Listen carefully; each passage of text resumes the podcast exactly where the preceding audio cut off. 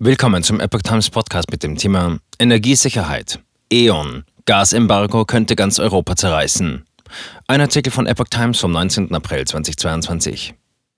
Der Chef des deutschen Energiekonzerns E.ON, Leonhard Birnbaum, spricht sich gegen ein Embargo auf russische Gaslieferungen aus. Wenn wir glauben, wir könnten die deutsche Versorgung sicherstellen, ohne uns auch gemeinsam um die anderen Staaten zu kümmern, dann wird das die EU zerreißen, sagt er dem Handelsblatt. Viele Studien, die sich mit den möglichen Folgen eines Gasboykotts befassen, konzentrierten sich nur auf Deutschland. Die Slowakei ist komplett abhängig vom russischen Gas und Länder wie Tschechien und Österreich beziehen heute den größten Teil ihres Erdgases aus Russland.